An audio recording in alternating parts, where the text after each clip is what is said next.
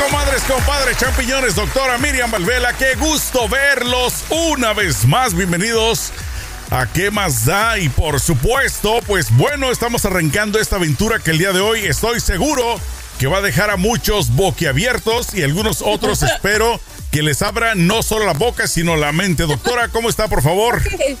Muy bien, mi amor, gracias. Lista para un tópico nuevo una vez más. Perfecto. Bueno, pues el día de hoy me gustaría, eh, siempre consulto a la doctora acerca de estos temas porque creo que es importante, sobre todo con la sabiduría de la doctora, pues quitarnos esta venda. Mm, eh, ahora sí que de los ojos, de la mente, del cuerpo, de todos lados y vamos a hablar acerca de los juguetes sexuales que existen en el mercado, si es bueno incorporarlos, si es malo incorporarlos, si hay, este, digamos, eh, opciones de juguetes que también se pueden incorporar, por qué sí, por qué no.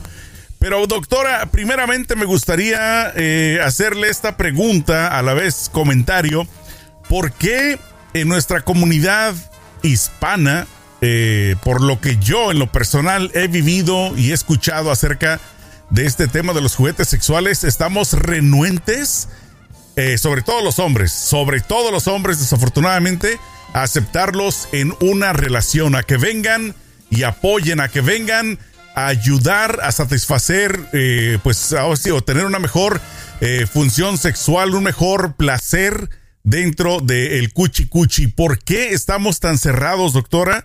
Versus otras eh, nacionalidades, versus otras, otras etnias, otras eh, personas de otras partes del mundo, aquí incluidos Estados Unidos, que están más abiertos. ¿Por qué será? Bueno, mira, eso tiene que ver mucho con la masculinidad hispana, ¿verdad? ¿Por qué? Porque un hombre hispano eh, se cree el dueño del orgasmo ajeno, ¿verdad? ¿En qué sentido? Si la persona no logra un orgasmo es porque, ok, que él ha fallado, que no puede, que le pasa esto, que le pasa lo otro. No, no, no, no, no. Usted no es dueño de ningún orgasmo. Cada quien es dueña de su, de producirse placer. Entonces que tú digas que vas a incorporar un juguete y se ya va, ¿qué te pasa? Si yo tengo el órgano genital de oro, pues no, mi amor, a veces hay que darte una ayuda yo he escuchado inclusive pláticas entre cuadernos, entre amigos, que hasta se han ofendido, o sea, se molestan cuando la mujer les dice, oye, mi amor, no hay, no para empezar cómo decirles. Para empezar, le dan vueltas y vueltas y vueltas hasta que por fin, eh, o inclusive hay mujeres que van y se lo compran escondidas porque les da miedo la reacción del hombre. Entonces, eh, ¿cómo sería una buena forma de tratar de quitarle la venda a, los hombres, como usted ya ahorita lo acaba de decir, pero de una forma que entendamos, como usted bien lo, lo dijo hace un momento, de que no somos los dueños del placer del orgasmo, porque muchas veces pues somos ignorantes, no sabemos lo que a la pareja le gusta hasta que ella toma cartas en el asunto. Yo creo que todo inicia desde el noviazgo, ¿no? Como que desde esa parte sería bueno empezar cuando ya empiezan a tener relación íntima, pues empezar a tocar ese tema, porque yo creo que el, problema es que muchas veces las mujeres, sobre todo, se esperan hasta estar casados o hasta que ya no tienen buena relación sexual. ¿Estoy equivocado? Bueno, espérate, el asunto de incorporar juguetes es su pone, ¿verdad? Que no es para resolver un problema, que eh, incorporar un juguete, por eso cuando tú dijiste un eh, desde el noviazgo hablar eso me sacó un poquito como de, de, base, ¿verdad? Porque se supone que en el noviazgo todavía nadie está en esa etapa de que, ok, no, a menos que fuera un amigo con beneficios, una relación larga, ¿verdad? Pero el incorporar un juguete generalmente, este, a, la forma correcta, la forma sana, tendría que ser primero, ¿verdad? ¿Cómo convencer al hombre de que lo va a ayudar? ¿En qué sentido que lo va a ayudar? Mira, si tú le dices al hombre, ay, mira, con esto vas a durar más, o mira, con esto vas a tener una, una erección súper fuerte, mira, es como si tomaras tal cosa es ahí que lo vas a, que es más fácil que lo consigas, que no le diga, ok, mira, a ver si toma, eh, a ver, usa esto, a ver si te mejoras. No, porque ahí lo ofendes, ¿verdad? Le tienes que decir algo que sea, que, eh, que va a mejorar lo que él ya tiene. Entonces, y, y en parte es verdad, ¿ok? El, tú sabes que los hombres se desesperan por durar más. Eso es un error, ¿verdad? Porque no tienen que durar más, ¿ok? Cada quien tiene su orgasmo en el momento que quiere, a menos que estemos hablando de un eyaculador precoz así de, de, de... A los cinco segundos ya acabé. Eh, algo muy grave. Apenas va empezando y ya terminó.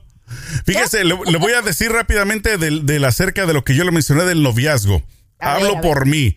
Yo, sinceramente, se lo digo, yo toda la vida en este aspecto, pues he sido muy abierto. Y en lo personal, por lo menos, se me, se me hizo eh, en su momento atractivo cuando estaba saliendo con alguien, cuando ya empezábamos a tener relaciones íntimas, que me decía o que me dijera, ¿sabes qué? Yo tengo un juguete. Es como que, wow, qué padre. ¿Sí me explico? O sea, para mí, por lo menos en lo personal, se me hacía algo muy positivo porque sentía un acercamiento más a la persona.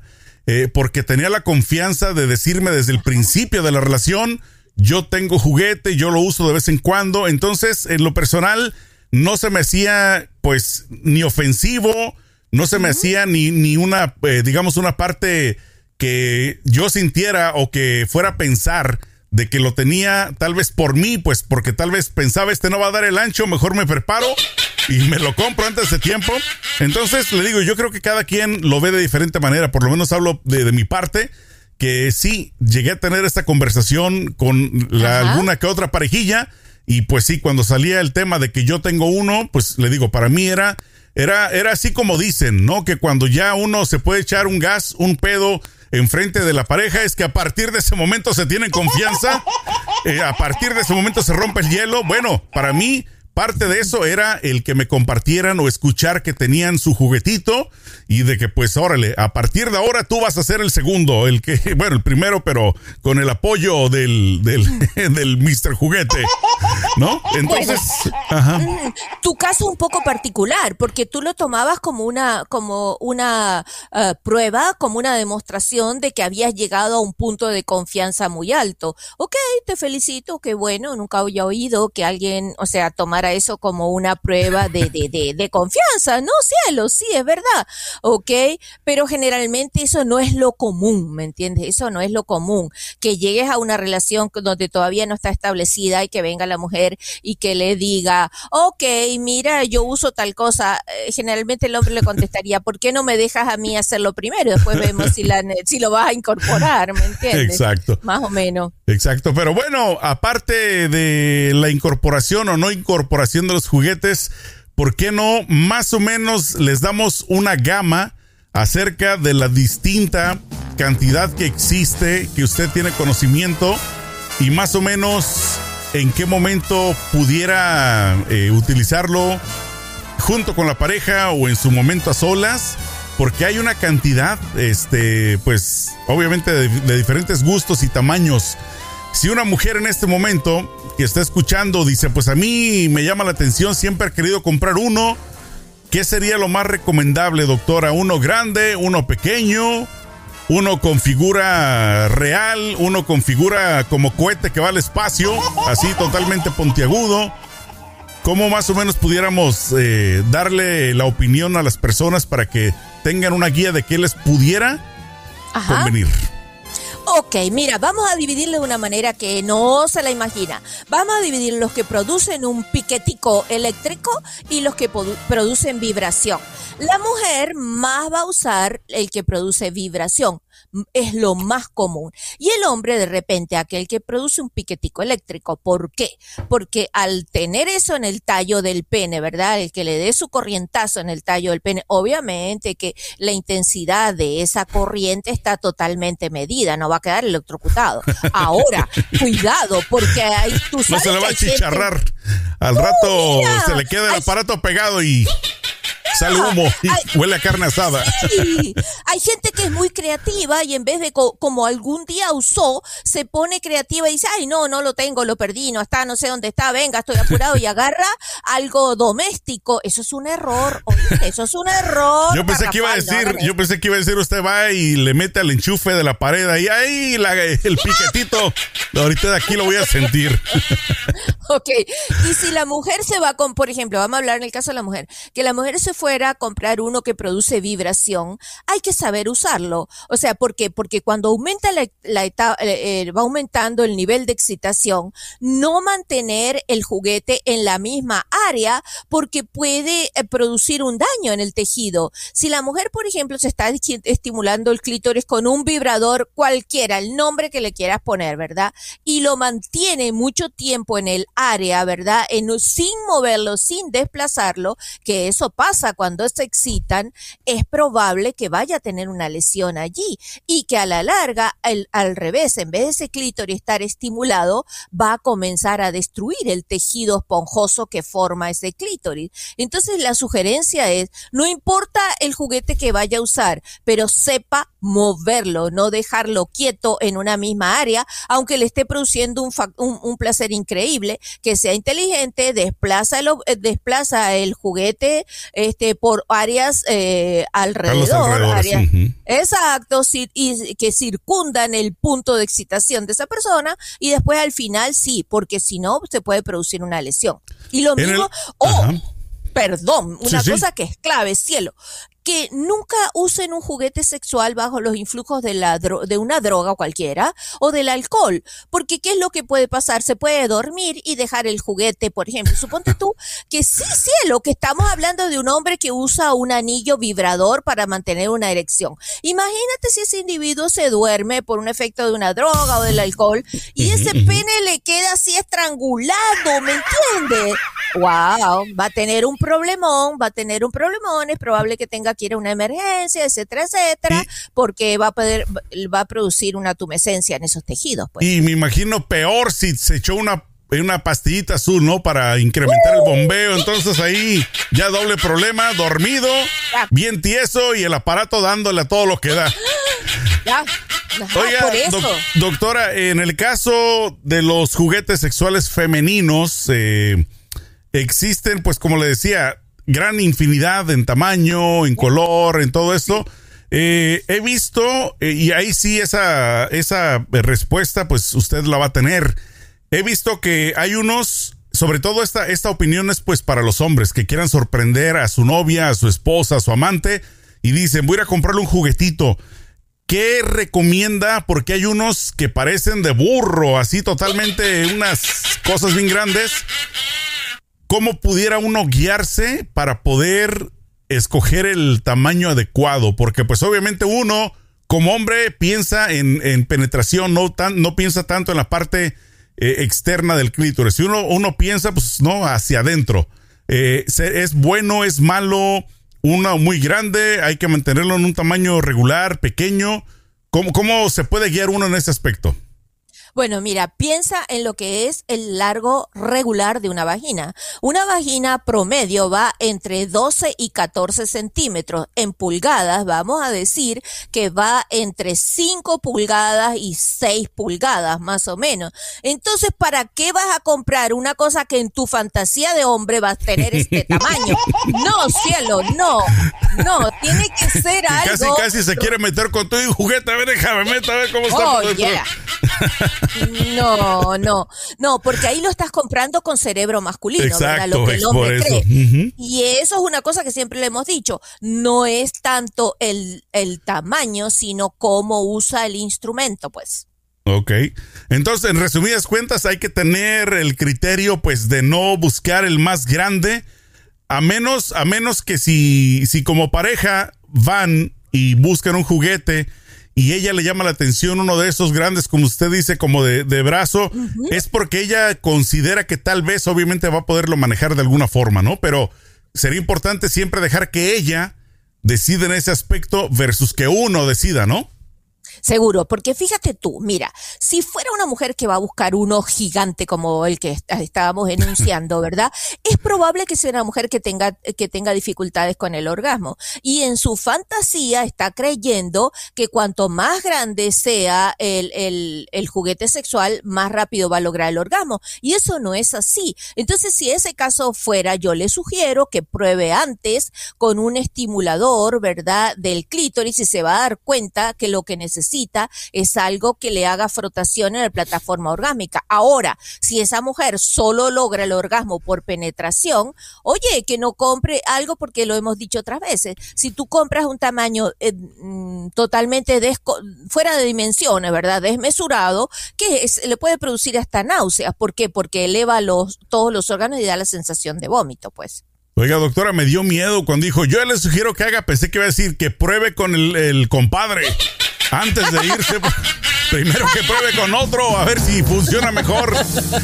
Eh, en el caso de los, volviendo atrás a los juguetes masculinos, eh, eso sí, en lo personal, nunca me han llamado la atención.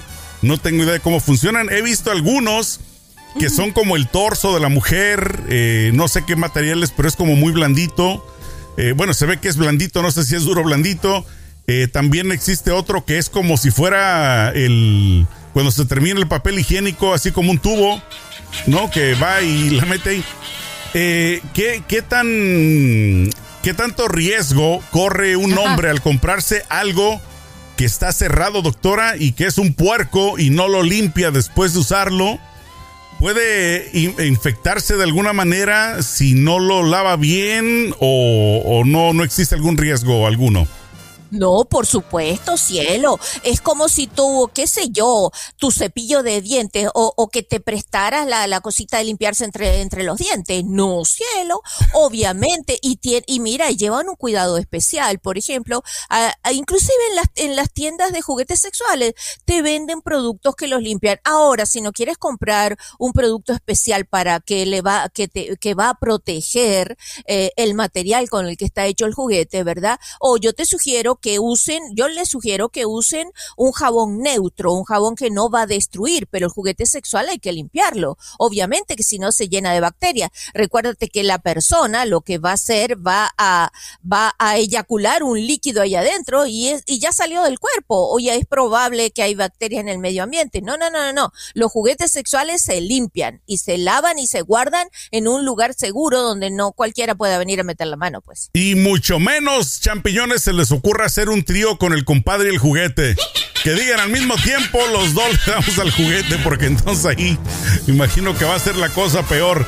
Eh, por, no por último, pero acercándonos hacia el final de los juguetes, también existen, y estos me imagino, quiero pensar pues que son híbridos, digo, o sea, son tanto para hombres para mujeres, este tipo de juguetes que son para el ano, son para usarlos de la forma anal eh, en este aspecto, doctora, ¿qué, ¿cómo la ve? ¿Usted qué, opina? Eh, existen diferentes, no sé si tamaños, Pero, pero qué tanto, eh, digamos, placer versus daño puede causar introducirse uno de esos juguetes. Porque aparte he visto otros que son como collares, otros que son como si fueran un popote así largo con muchas bolitas. O sea, también hay diferente tipo de, de juguete, pero qué tan seguro y qué tan recomendable y qué tan buena idea sería que alguien se lo sugiera a su esposa, a su novia, a la pareja en general, ¿no?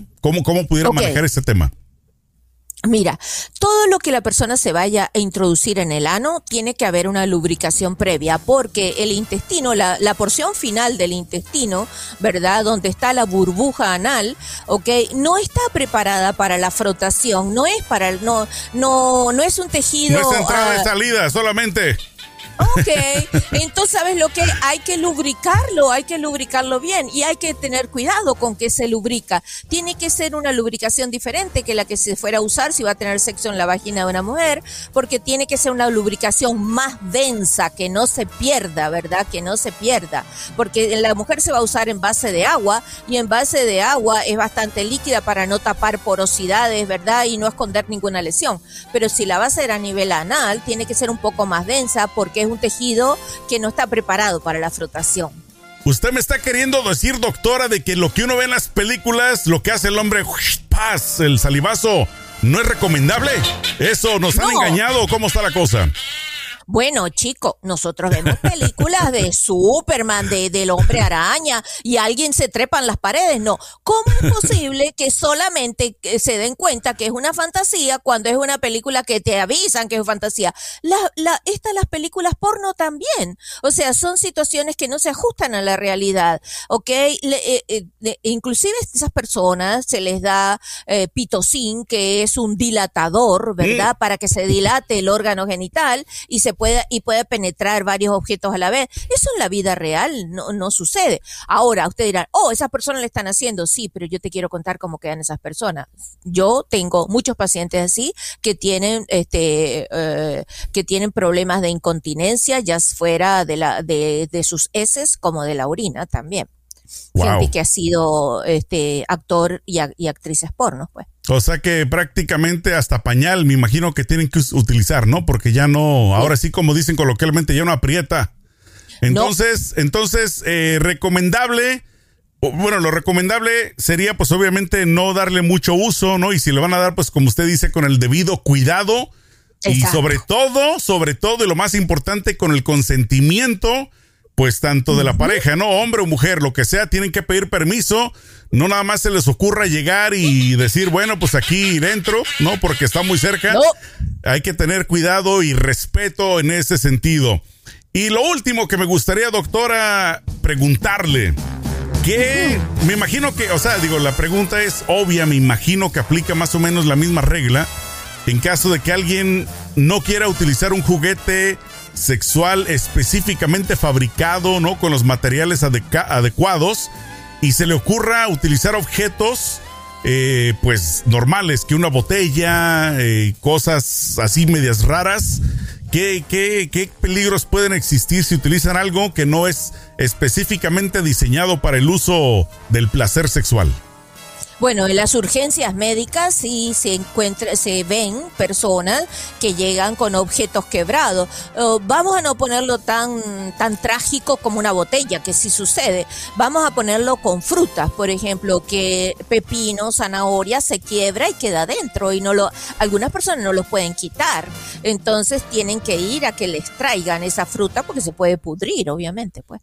O sea que es eh, no recomendable que jueguen con así pues con cosas que no estén bien debidamente fabricadas, ¿no? Con el porque quiero pensar que todos los juguetes sexuales han sido probados, han sido aprobados, han sido súper pues estudiados para que no ocurra algo así, ¿no? Que, que se rompa y se quede se queda adentro y si y si en dado caso de que utilizó alguna cosa y se le quedó adentro eh y antes de que la persona decida ir a un médico o al hospital, eh, ¿cuánto tiempo debiera de dejar? O sea, ¿cuánto tiempo o cómo debería de empezar a preocuparse si no logra sacar ese objeto extraño que quedó adentro?